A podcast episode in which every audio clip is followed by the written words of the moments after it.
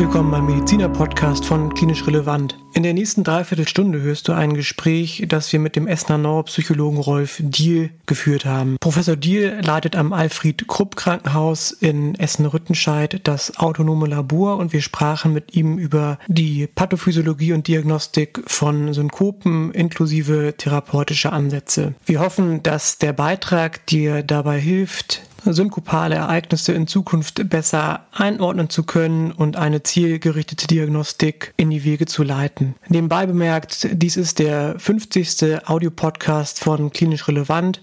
Daher möchten wir uns bei euch allen bedanken, die uns in den letzten Monaten die Treue gehalten haben und uns auch immer wieder motiviert weiterzumachen. Insofern alles Gute für euch und bis bald. Hallo und herzlich willkommen zum klinisch relevanten Mediziner Podcast. Wir sitzen heute zusammen mit Professor Rolf Diel. Rolf Diel ist Neuropsychologe und Leiter des autonomen Labors am Alfred Krupp Krankenhaus in Essen-Rüttenscheid. Herr Diel, vielen Dank für Ihre Zeit. Vielleicht haben Sie Lust, sich selber ganz kurz vorzustellen. Ja, gerne.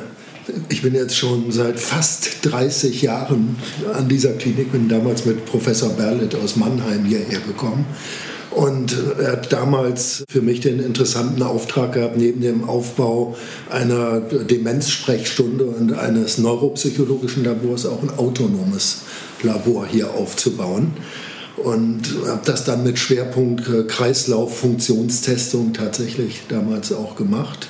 Und dieses Labor ist seither eins von etwa zehn vergleichbaren Labors in äh, ganz Deutschland. Wir sind also Anlaufstelle für dritte und zum Teil auch vierte Meinungen von interessanten, seltenen Formen von Ohnmachtsanfällen. Sie haben ja schon gesagt, autonome Labore gibt es nicht allzu häufig. Was muss ich mir denn vorstellen? Was passiert da und welche Diagnostik wird eingesetzt?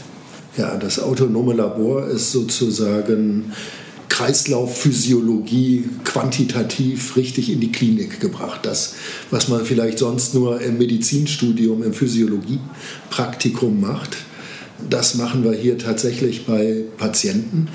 Das erfordert allerdings, dass man äh, wirklich ähm, Instrumente hat, mit denen man physiologische Prozesse erfassen kann, die eben sonst nicht so leicht zugänglich sind und nur semi-quantitativ zugänglich sind. Ich will da im Speziellen jetzt nur kontinuierliche Blutdruckmessung, kontinuierliche Pulserfassung, äh, ohne invasive Techniken. Das sind sehr teure und äh, seltene Instrumente und deshalb sind auch autonome Labore relativ selten. Sie haben ja eingangs schon erwähnt, Sie befassen sich mit in Anführungsstrichen Ohnmachtsanfällen, also Synkopen sicherlich auch als klinisch häufiges und relevantes Krankheitsbild, nicht nur für den Neurologen, auch für den Hausarzt und Internisten. Können Sie noch mal kurz und prägnant zusammenfassen, wie wird eine Synkope definiert und wie häufig ist das eigentlich? Eine Synkope ist eine Sonderform eines kurzen Ohnmachtsanfalls. Bei der Gelegenheit viele Ärzte verwenden die Begriffe Synkope und kurzer Ohnmachtsanfall synonym. Das ist aber fatal. Das ist sozusagen schon der erste Fehler, den man in der Diagnostik macht, diese Gleichsetzung. Von einer Synkope spricht man nur dann, wenn eine Minderung der globalen Hirndurchblutung zu der Ohnmacht führt. Und das passiert in der Regel durch einen plötzlichen relativ starken Blutdruckabfall. Das heißt, eine Unterzuckerung oder sowas, die ja auch zu einer Ohnmacht führen kann, ist auf keinen Fall gleichzusetzen mit einer Synkope, wenn ich Sie richtig verstanden genau. habe, weil es einfach völlig unterschiedliche pathophysiologische Mechanismen sind. Genau, das würde ja. man, äh, eine Unterzuckerung würde man nicht als äh, Synkope bezeichnen. Im Übrigen eine Unterzuckerung verläuft auch nicht so abrupt mit so klaren Grenzen des Beginns und des Endes der Ohnmacht wie bei einer Synkope, sondern das zieht sich ja in der Regel länger hin und ist mhm. zu den Rändern her, läuft das sehr langsam aus. Mhm. Und innerhalb der Gruppe von Synkopen gibt es auch nochmal unterschiedliche Ursachen.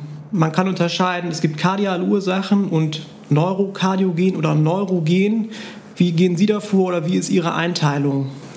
Also die Grundeinteilung ist die in die kardialen Synkopen auf der einen Seite und die neurogenen Synkopen auf der anderen Seite. Vielleicht gehe ich ganz kurz auf die kardialen Ursachen ein. Ich habe ja eben gesagt, der gemeinsame Nenner aller Synkopen ist der kurzzeitige Abfall des systemischen Blutdrucks. Mhm.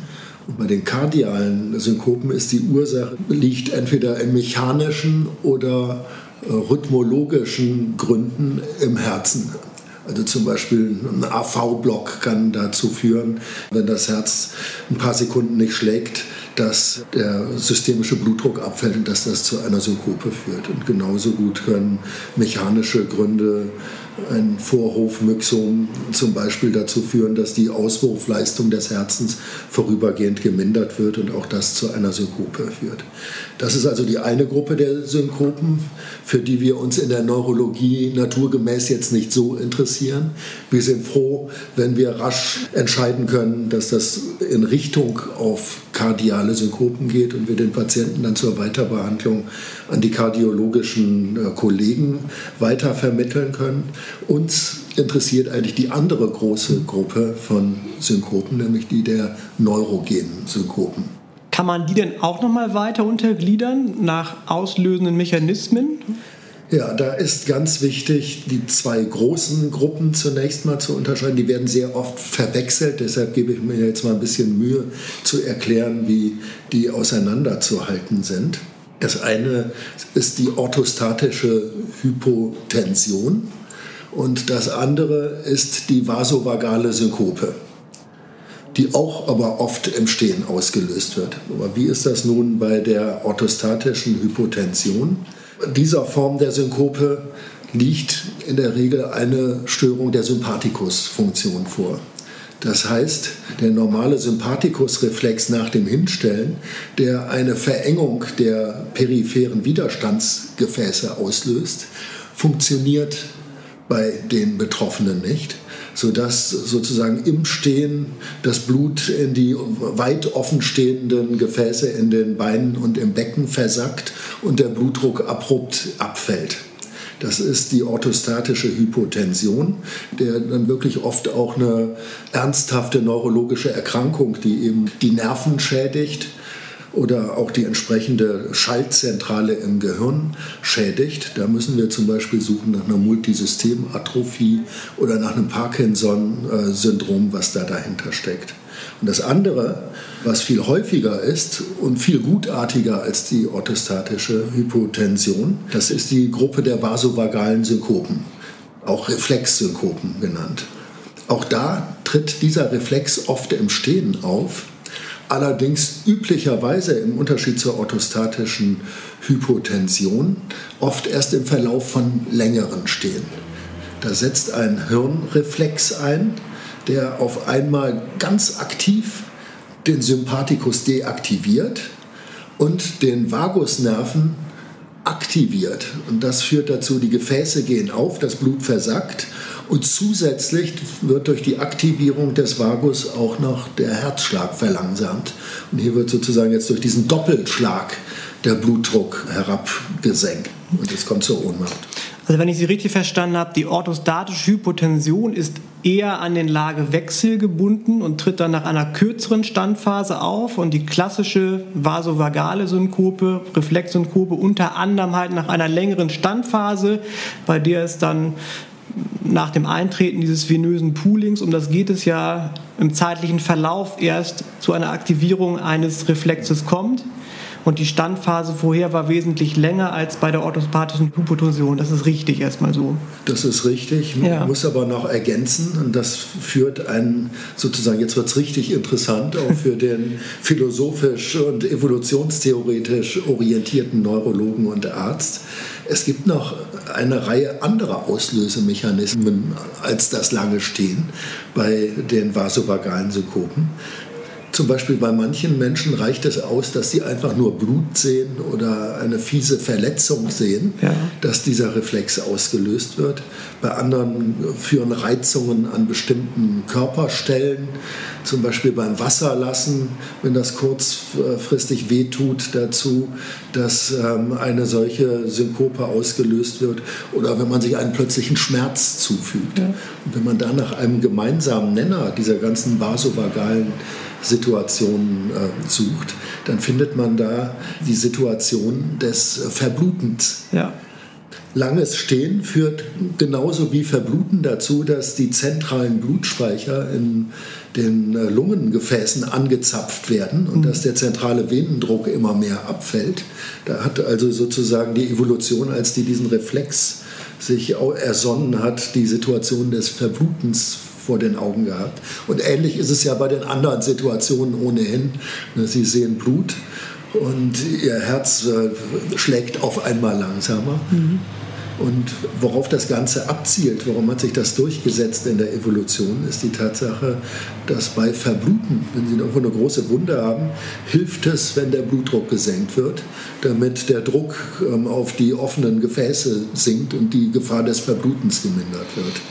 Das ist also sozusagen der evolutionäre Hintergrund dieser vasovagalen Synkopen. Also ein evolutionsbiologischer Vorteil dass die in Anführungsstrichen Natur sagt, ich knipse dir kurz das Licht aus, bevor du verblutest und dein Leben ganz zu Ende ist, indem du zum Liegen kommst und der Blutverlust in dem Fall gestopft wird. So könnte man das so etwas salopp zusammenfassen. Genau, ja. nur dass das in unserer modernen Zivilisationswelt dazu führt, dass in jeder Menge Situationen, wo man gar nicht am Verbluten ist, sondern wo nur entsprechende Assoziationen da sind, dass das auch zu ja. Machtsanfällen führt. Das, ähm, das macht das Ganze dann heutzutage zum Problem für uns natürlich. Jetzt haben wir ja schon ein bisschen über die pathophysiologischen Hintergründe gesprochen. Können Sie für uns noch einmal ähm, die typischen klinischen Merkmale einer Synkope schildern? Vielleicht auch, ob es bestimmte Vorzeichen gibt, ähm, wie lange sowas anhält und wie man es vielleicht auch äh, vom differentialdiagnostisch häufig erwogenen epileptischen Anfall abgrenzen kann. Ja, da vielleicht greife ich mal die erste Frage von Ihnen aus. Wie kann man unterschiedliche Synkopenursachen vielleicht schon durch die Anamnese, ich will das jetzt hier schon mal verraten, die Anamnese ist der Königsweg zur Diagnose bei den Synkopen. Wie kann man also schon durch die Anamnese hier sehr viel herausbekommen? Da fragt man nämlich nach den Prodromi, nach Vorläufersymptomen, bevor es zur Ohnmacht kommt. Und da ist es äh, typisch für die kardialen Synkopen, also die, wo das, das Herz, die, die Ursache im Herzen liegt, ist, dass keine oder extrem kurze Prodromi da sind. Die Menschen fallen einfach hin wie ein Baum und merken vorher gar nichts und haben praktisch gar keine Zeit, sich abzustützen oder irgendwelche Sicherheitsvorkehrungen zu machen. Es ist halt so, dass diese Problematik im Herzen, die Rhythmusstörung und das mechanische Auswurfhindernis treten relativ abrupt auf. Der Blutdruck fällt abrupt ab und ähm, man merkt praktisch nichts und wird ohnmächtig. Im Unterschied dazu bei den neurogenen Synkopen ich nenne mal als erstes die orthostatische Hypotonie. Sie erinnern sich, das ist die Form, wo es eine Schädigung der Sympathikusnerven gibt und deshalb keine Vasokonstriktion stattfinden kann. Da stellen Sie sich hin, da fällt der Blutdruck allerdings nicht sofort von 120 systolisch auf 60 systolisch, sondern das braucht so ungefähr eine Minute. Das kann man auf dem Kipptisch sehr schön studieren, wie das dann doch nicht ganz abrupt, sondern mit einer Minute Verzögerung etwa stattfindet. Und das kriegen Sie so langsam auch mit. Der Patient mit einer orthostatischen Hypotonie, der sagt, ja, ich merke, dass mir langsam flau wird und gucke auch dann schon nach einem Stuhl. Und ich werde eigentlich nur dann ohnmächtig, wenn mir das nicht gelingt, mich rechtzeitig hinzusetzen. Und ähnlich ist es bei der vasovagalen Synkope auch. Da wird diese Hemmung des Sympathikusnervs, von der ich gesprochen habe, die wird auch nicht von einer Sekunde auf die andere aufgebaut, sondern das kann sich oft über viele Minuten hinziehen, wo die Betroffenen dann auch merken, da bahnt sich was an. Deshalb bei den neurogenen Synkopen gelingt es Gott sei Dank sehr häufig durch diese Prodromie dann die eigentliche Synkope zu verhindern. Hm der Mensch fällt um, ist danach aber eigentlich relativ schnell wieder da. Ne? Also diese, im Unterschied zum epileptischen Anfall, die Orientierungsphase oder die Reorientierung ist wesentlich schneller.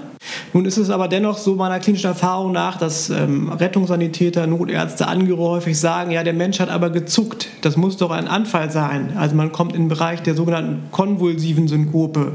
Können Sie mechanistisch nochmal darlegen, wie diese motorischen Äußerungen entstehen? Ja, da sprechen Sie etwas sehr Interessantes an, Herr Sturm. die Konvulsionen, die auch bei einer Synkope auftreten können und die ganz häufig von Zeugen beobachtet werden und dann auch dem Notarzt berichtet werden. Und das führt häufig sofort den Verdacht in Richtung auf einen epileptischen Anfall. Wer zuckt, hat einen epileptischen Anfall. Das ist so in den Köpfen drin.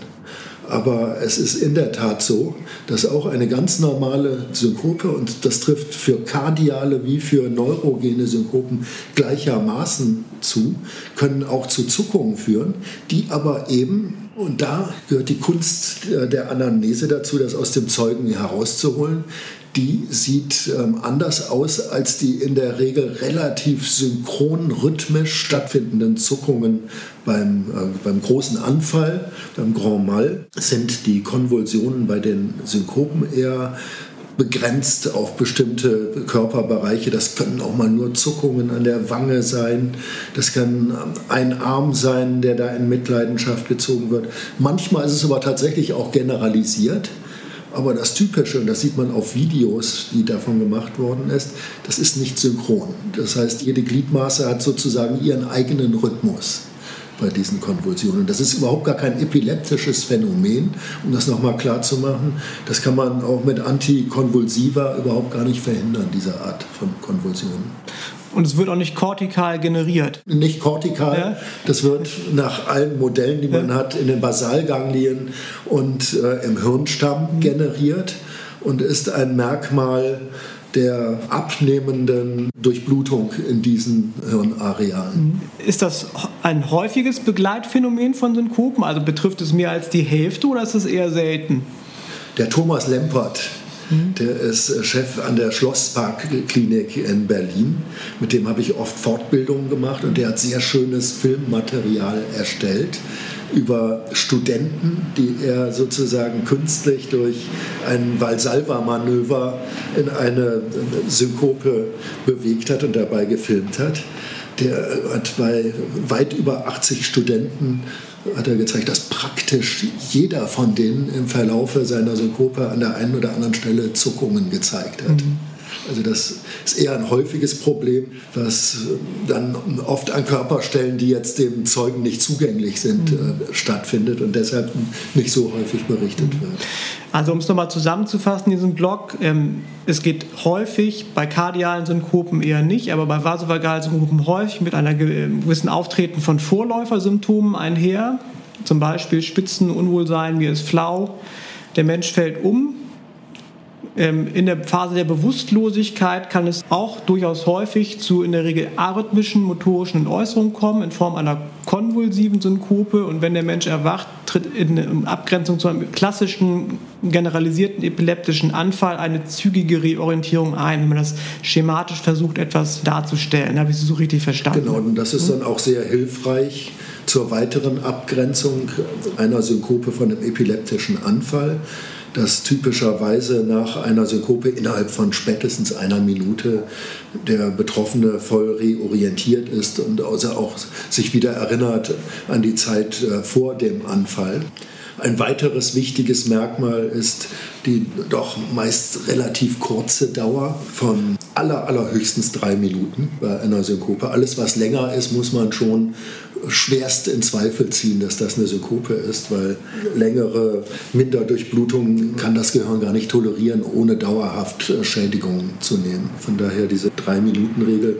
Es gibt eine Arbeit, die gezeigt hat, dass die allermeisten Synkopen sogar nur unter einer Minute dauern. Ist also relativ rasch wieder da. Da sollte gezielt nachgefragt werden.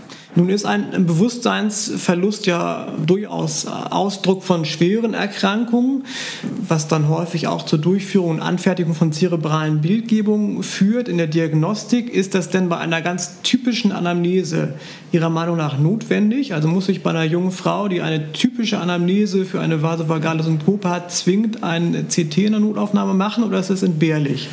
Es ist sogar in meinen Augen, weil Sie gesagt haben, junge Frau, ist das kontraindiziert Ich werde immer ziemlich wütend, wenn ich morgens bei uns in der Frühbesprechung sehe, dass bei sehr jungen Leuten, Klammer auf, aus äh, Gründen, die meiner Meinung nach das nicht rechtfertigen, Klammer zu, ein CT gemacht wird.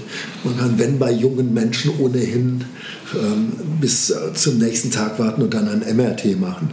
Aber wenn die Anamnese jetzt wirklich klar synkopentypisch ist, derjenige äh, zum Beispiel berichtet, dass er vorher sich angeschlagen hatte, einen kurzen Schmerz hatte und dann ist ihm flau geworden, dann ist völlig klar, dann weiß ich nicht nur, das war eine Synkope, sondern das war sogar eine vasovagale Synkope.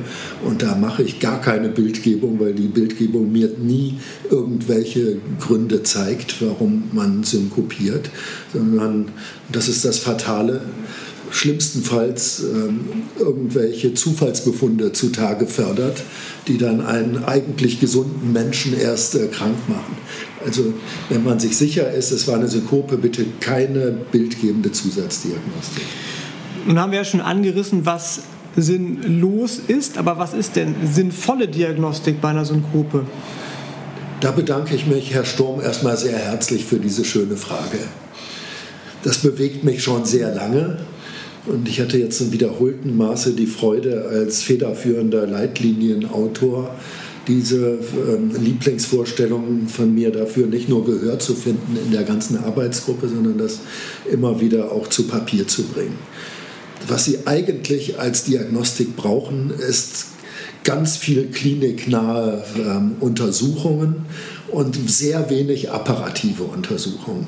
Und diese kliniknahen Untersuchungen sind wirklich die sehr ausführliche Anamnese. Finde ich immer toll, wenn man wirklich mal Zeit sich für einen Patienten nehmen kann. Wo man dann also wirklich sehr detailliert nicht nur die Vorgeschichte erfragt, sondern auch die Charakteristika des abgelaufenen Anfalls. Fremdanamnese hilft hier auch. Packen wir das mal zu dem Pfeiler 1 der Synkopendiagnostik, Anamnese zusammen. Das zweite, der Patient muss gut untersucht werden ist auch nicht nur neurologisch, sondern insgesamt ähm, braucht er eine gute körperliche Untersuchung, wo es vor allem darum geht, auch Hinweise für eine Herzerkrankung zu finden beim Abhorchen des Patienten, Hinweise für Exikose und dergleichen zu finden. Das Dritte ist, das leuchtet, glaube ich, jedem ein, was obligatorisch ist in der Synkopendiagnostik, ist ein Zwölfkanal-EKG weil das in der Hälfte der Fälle von Menschen mit äh, kardialen Synkopen schon äh, als ganz normales 12-Kanal-EKG die Ursache einfach aufdeckt. Da braucht man ja gar nichts mehr zu machen und äh, weiß dann, was es ist. Übrigens, das sind äh, Patienten, die dann auch oft stationär aufgenommen werden. Müssen. Eine kurze Zwischenfrage, reicht da ein normales EKG oder muss es ein EKG mit dem langen Streifen sein oder gar ein Langzeit-EKG? Es reicht das normale EKG, was in der Notaufnahme äh, normalerweise gemacht wird. Wie gesagt, das ist wirklich die einzige äh, technisch vielleicht ein bisschen aufwendigere Zusatzdiagnostik. Denn als äh, viertes kommt dann noch ein, wir nennen das jetzt aktiven Stehtest. Früher nannte man das Shellong-Test. Wir haben das jetzt in der neuesten Auflage der Leitlinien deshalb umbenannt, obwohl Herr Schellong einer der ersten autonomen klinischen Forscher war und es eigentlich verdient hätte, dass nach ihm ein Test benannt wird. Aber der ist so negativ konnotiert bei vielen Ärzten als etwas, was man als Zwangsmaßnahme in seinem praktischen Jahr machen musste. Patienten zehn Minuten stehen lassen, ständig Blutdruck messen.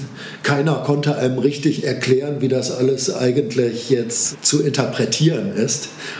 Das war der Grund, warum der Shellong-Test, obwohl der so wichtig ist in der Diagnostik, in der Praxis viel zu selten durchgeführt wird. Langer Rede, kurzer Sinn. Wir haben deshalb beschlossen, wir nennen das jetzt aktiven Stehtest mit einer Gesamtdauer von drei Minuten. Das wirkt jetzt nicht abschreckend. Und das reicht aber aus, um zum Beispiel eine orthostatische Hypotension äh, nachweisen zu können mit relativ einfachen Mitteln.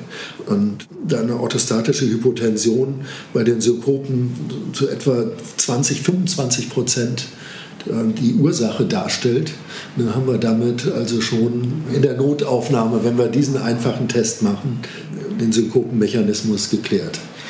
Also Sie sagten ja, drei Minuten Standphase ist jetzt ausreichend. Das heißt, diese Standphase ist kürzer geworden im Vergleich zu den klassischen Beschreibungen von früher. Das ist richtig so. Genau, das war ja. früher zehn Minuten und ja. jetzt sind es nur noch drei Minuten.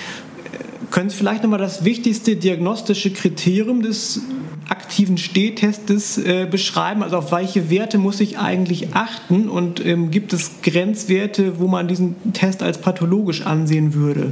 Ja, vielleicht beschreibe ich zunächst mal das, was bei uns Gesunden hoffentlich allen passiert, wenn bei uns dieser Test gemacht wird.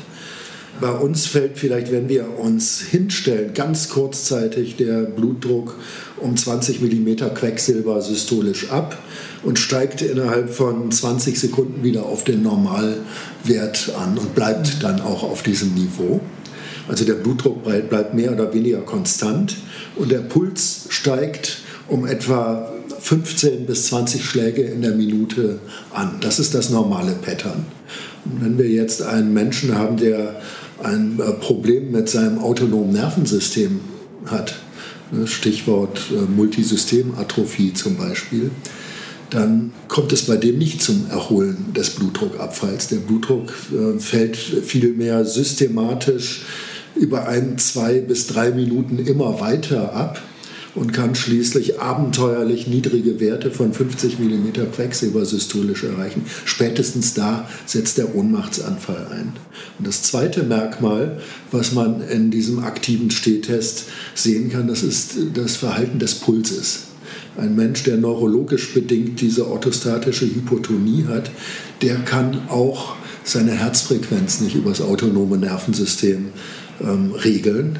Und bei dem findet deshalb die, diese, dieser kompensatorische Herzfrequenzanstieg nicht oder nur stark vermindert statt. Die steigen dann zum Beispiel nur fünf Schläge pro Minute an über das Ausgangsniveau. Und damit hat man dann eine sehr schöne neurologische Diagnose einer autonomen Störung mit diesem einfachen Stehtest äh, gestellt. Gibt es da häufige Grunderkrankungen für? Kann zum Beispiel eine autonome Neuropathie im Rahmen einer Zuckererkrankung sowas mit begünstigen? Oder sind das immer so schwere neurodegenerative Erkrankungen, die Sie vorhin angerissen haben? Ich würde sagen, die allerhäufigste Ursache für eine autonome Neuropathie ist tatsächlich der Diabetes mellitus. Deshalb gehört in meinen Augen auch äh, dieser aktive Stehtest schon als, als Screening-Test äh, zur Verlaufsuntersuchung von Diabetikern mit dazu. Und in der Neurologie viele Erkrankungen des peripheren Nervensystems, viele Arten von Polyneuropathien können auch eine autonome Neuropathie als Begleiterkrankung haben. Wie gesagt, dort die etwas häufigeren Ursachen. Parkinson-Syndrome führen in 50 Prozent der Fälle im Verlauf irgendwann auch zu einer autonomen Störung mit orthostatischer Hypotonie. Auch da immer gezielt danach fragen. Und in letzter Zeit entdeckt man bei vielen früher idiopathischen Erkrankungen eine autoimmune Ursache.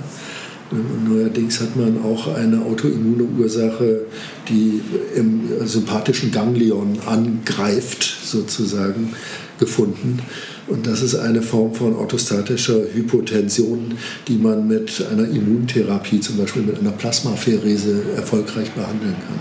Das ist aber sicherlich ein sehr spezieller Sonderfall, ne? also um da keine Überdiagnostik jetzt zu provozieren, also wirklich eine Rarität, wenn ich sie aber auf der anderen Seite, wir haben Patienten gehabt, die so schwer krank sind, dass alles die allermeisten äh, Patienten, sagen wir mal, mit einer orthostatischen Hypotension, die können ein normales Leben führen, die vermeiden es längere Zeit zu stehen und äh, kommen dann doch irgendwie zurecht in ihrem Leben. Es gibt aber eine Minderheit, die so dramatische ähm, Blutdruckabfälle im Stehen hat, dass für die ein normales Leben äh, gar nicht mehr möglich ist und die ein Leben im Bett unter Umständen ja. zubringen. Und da, bei diesen Fällen, da geben wir uns immer größte Mühe, dann wirklich auch nichts an Ursachenentdeckung ähm, äh, auszulassen. Da kommt es immer wieder vor, wie gesagt, wir sind dritte Meinungsinstanz, kommt immer wieder vor, dass wir da auch diese Autoimmunerkrankungen haben und dass den Patienten dann tatsächlich nur durch diese schweren Autoimmuntherapien geholfen werden kann. Ich wollte jetzt inhaltlich eigentlich noch gar nicht ganz vom aktiven Stehtest weg, muss jetzt aber doch Interesse halber doch nochmal fragen, wie diagnostiziere ich denn sowas, also eine autoimmunvermittelte Störung des autonomen Nervensystems? Was ist da der diagnostische Ansatz? Zunächst einmal habe ich vorher ähm, Ausschlussdiagnostik gemacht. Ich sehe, das ist jemand, der ist sonst kerngesund.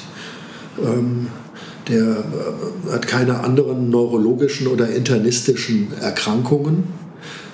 Ne, da hat man früher gesagt, das ist eine idiopathische, äh, orthostatische Hypotension. Ähm, inzwischen hat man festgestellt, dass von diesen idiopathischen eben doch gut und gern die Hälfte gar nicht idiopathisch sind, sondern dass da zum Beispiel im Vorfeld nach einem Infekt ähm, sich diese Symptomatik eingestellt hat. Und wenn man dann da nach diesen Antikörpern, von denen ich eben sprach, die Strukturen in den sympathischen Ganglien angreifen suche, Klammer auf, es gibt zwei Labore in Deutschland, wo man Blut hinschicken kann und die nach diesen Antikörpern suchen, dann ist das in seltenen Fällen etwas, wo man auch als Behandler dann große Glücksgefühle mhm. hat, dass man jetzt hier einen Angriffspunkt für eine Therapie gefunden hat. Also nochmal wieder ein Level zurück zur Basis, zum aktiven Stehtest. Sie haben ja gesagt, ähm, es, kann, es ist pathologisch, wenn ein signifikanter Blutdruckabfall auftritt. Die Grenzwerte, die ich im Hinterkopf noch habe, ist so 20 mm Hg systolisch und oder 10 mm Hg diastolisch. Reicht das alleine aus, um diesen aktiven Stehtest als pathologisch zu werten oder muss sich die Herzfrequenz auch verändern? Und die Anschlussfrage, kann, kann die sich in beide Richtungen verändern oder bleibt die gleich? Also gibt es unterschiedliche Typen, Befundtypen im aktiven Stehtest? Also beim aktiven Stehtest muss ich allerdings sagen, da der nur drei Minuten dauert, habe ich damit keine Chance, diese vasovagale Synkope auszulösen. Das ist die große Domäne des Kipptests, falls Sie mich da später nochmal äh, nachfragen. Die vasovagale Synkope, die dann dadurch gekennzeichnet ist, dass der Puls sogar abfällt, die kriege ich mit dem aktiven Stehtest nicht raus. Das ist aber der große Unterschied zur orthostatischen Hypotension. Vasovagale Synkope, der Puls fällt ab.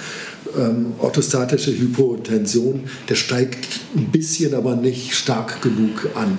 Es gibt allerdings, vielleicht wollen Sie jetzt mit der Frage darauf hinaus noch ein drittes pathologisches Kreislaufbild, was mit Synkopen einhergehen kann.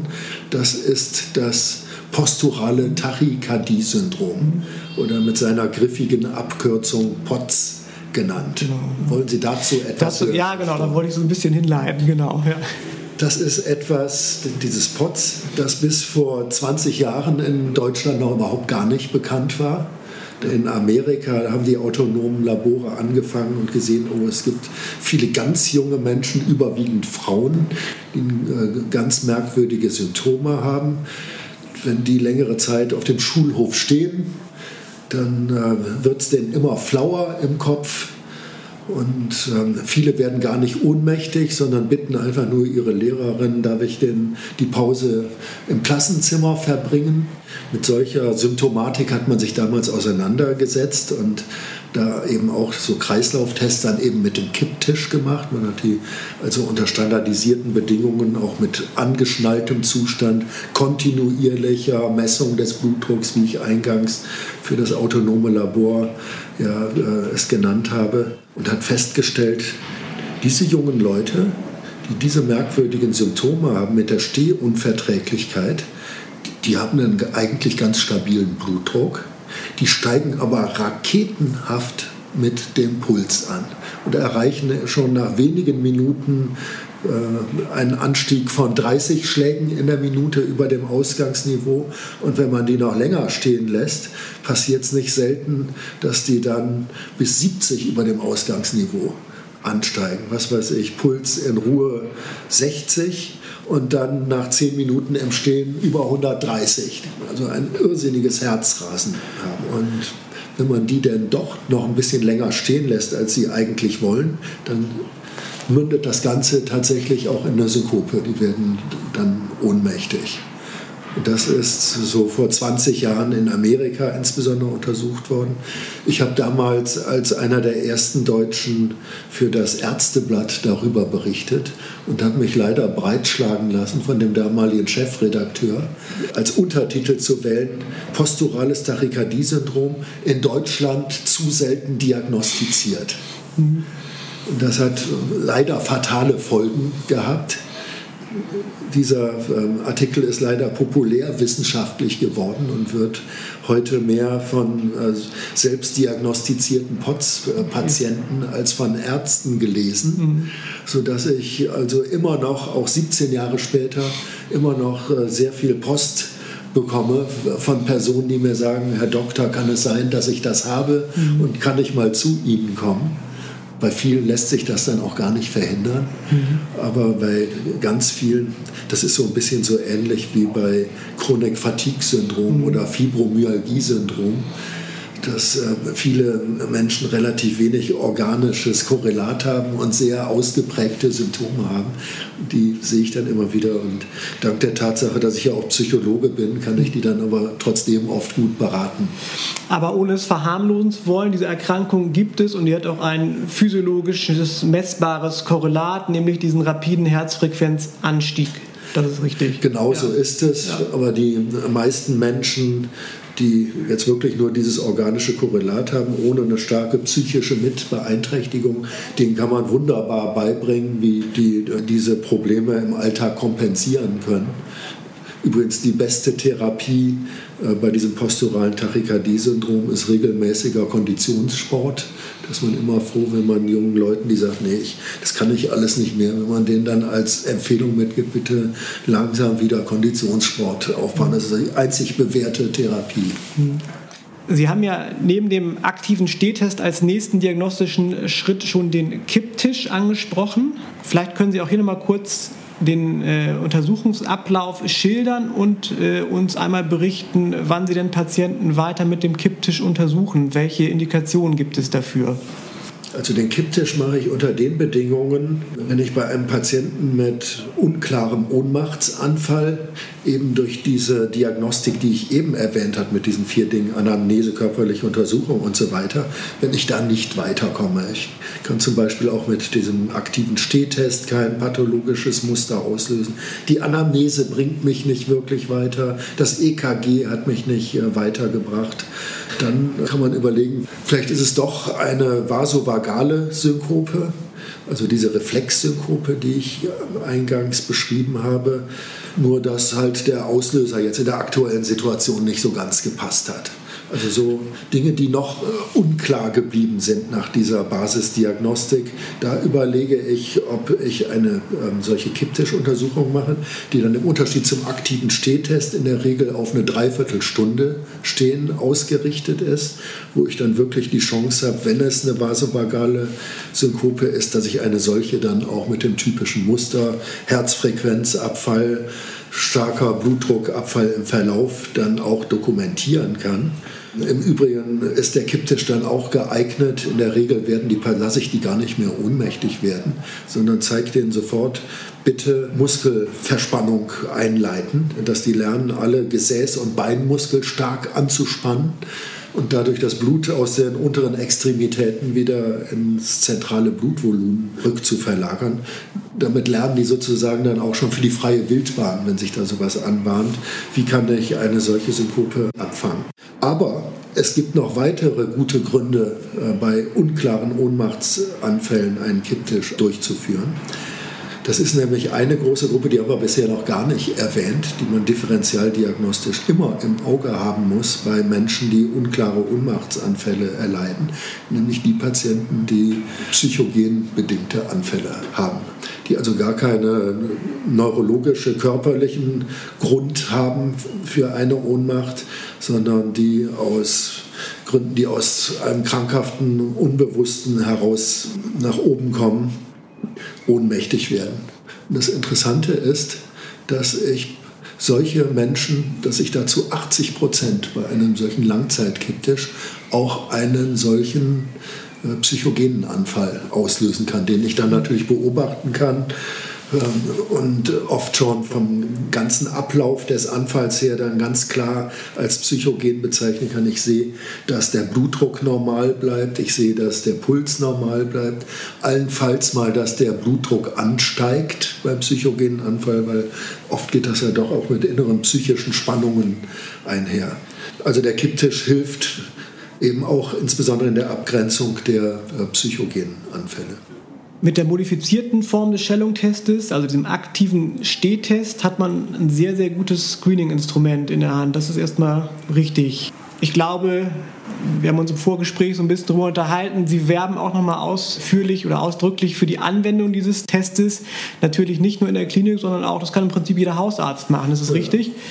Genau, ja. der Hausarzt hat in der Regel ein EKG zur Verfügung, der hat eine Blutdruckmanschette, der kann das auch seine medizinische Fachangestellte durchführen lassen. Ähm, es gibt eine italienische Studie, die basierend auf solchen Prinzipien, wie wir sie jetzt hier auch in den Leitlinien äh, geschrieben haben, wie viel Prozent unklarer Ohnmachtsanfälle lässt sich allein durch diesen Vierklang in der Basisdiagnostik dieser einfachen Methoden äh, klären. Und die haben festgestellt, es sind 50 Prozent. Also 50 Prozent aller Menschen, die mit unklaren Ohnmachtsanfällen zum Hausarzt kommen, kann der mit seinen Mitteln schon klären und muss die gar nicht zum Facharzt. Klar, wenn es jemand ist mit kardialen Synkopen, der muss dann natürlich zum Kardiologen, aber die Diagnose kann der Hausarzt dann schon selber stellen. Letzte Frage. Sie haben ja schon als therapeutisches Manöver so die Aktivierung der Muskelpumpe ins Feld geführt, also Beinmuskeln, Gesäßmuskeln aktivieren. Welche Tricks, Kniffe, Manöver gibt es für den Alltag noch, die man dem Patienten konkret sagen kann, um sowas zu verhindern, wenn der Patient schon selber merkt, okay, irgendwas ist im Anmarsch, ich fühle mich nicht mehr richtig gut? Also zunächst mal kann man allen Patienten, egal ob es posturales Tachykardie-Syndrom, orthostatische Hypotension oder vasovagale Synkope ist, empfehlen, wenn man denn längere Zeit stehen muss, dann bitte die Beine ein bisschen verschränken und aneinander pressen, dass damit dieses venöse Pooling ähm, schon mal gemindert wird. Dann ein zweiter Punkt äh, mit Anspannung aller Muskeln. Im Fall, dass man etwas merkt, habe ich schon erwähnt.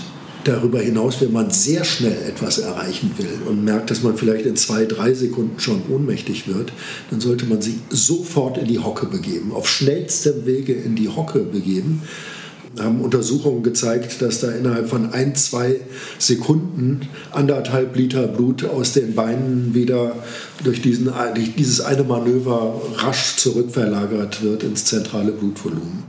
Bringt das Tragen von Kompressionsstrümpfen irgendwas?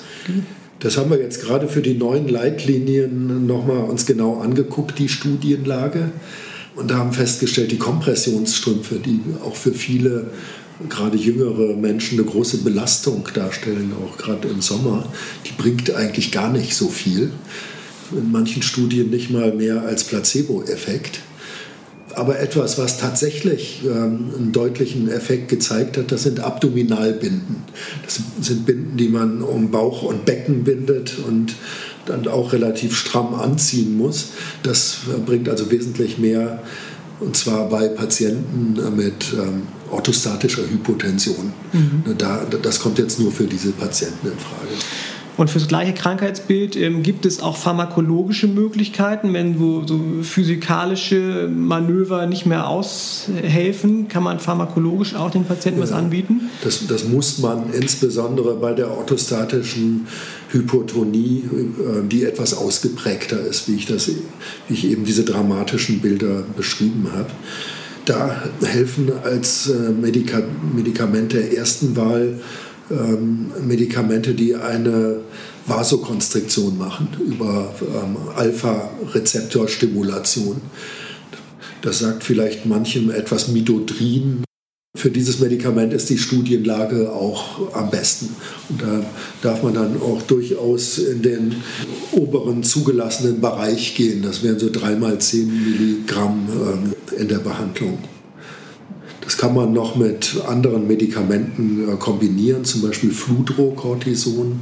Das wirkt eher über den Mechanismus einer Flüssigkeitsretention. Das sind in Deutschland die beiden zugelassenen äh, Medikamente. Herr Professor Diel, vielen Dank für Ihre Zeit. Ich glaube, das war ein sehr umfassender Überblick, anknüpft an die neuen Leitlinien. Die findet man sicherlich im Internet. Die sind seit Januar ähm, von der, von der Arbeitsgemeinschaft der wissenschaftlichen medizinischen Fachgesellschaften freigeschaltet worden. Sehr schön. Bei allen Hörerinnen und Hörern bedanke ich mich fürs Zuhören und bis zum nächsten Mal bei Klinisch Relevant. Dies war die 50. Folge des Klinisch Relevant Podcasts. Wir hoffen sehr, dass sie dir gut gefallen hat. Dietrich, Nils und ich möchten uns ganz, ganz herzlich bei euch bedanken für eure Treue, aber auch für eure konstruktiven Vorschläge. Wir hoffen, dass ihr euren Kolleginnen und Kollegen von unserem Projekt erzählt. Macht gerne Werbung für uns. Besucht uns auf unseren Social-Media-Kanälen bei Facebook, bei LinkedIn, bei YouTube und bei Instagram. Wenn ihr uns einen großen Gefallen tun möchtet, dann bewertet unseren Podcast gerne bei Apple Podcasts. Das wäre sehr, sehr gut und würde dazu führen, dass mehr Leute von unserem Podcast hören. Genug geredet. Wir freuen uns schon, wenn ihr beim nächsten Mal zuhört. Macht es gut. Ciao.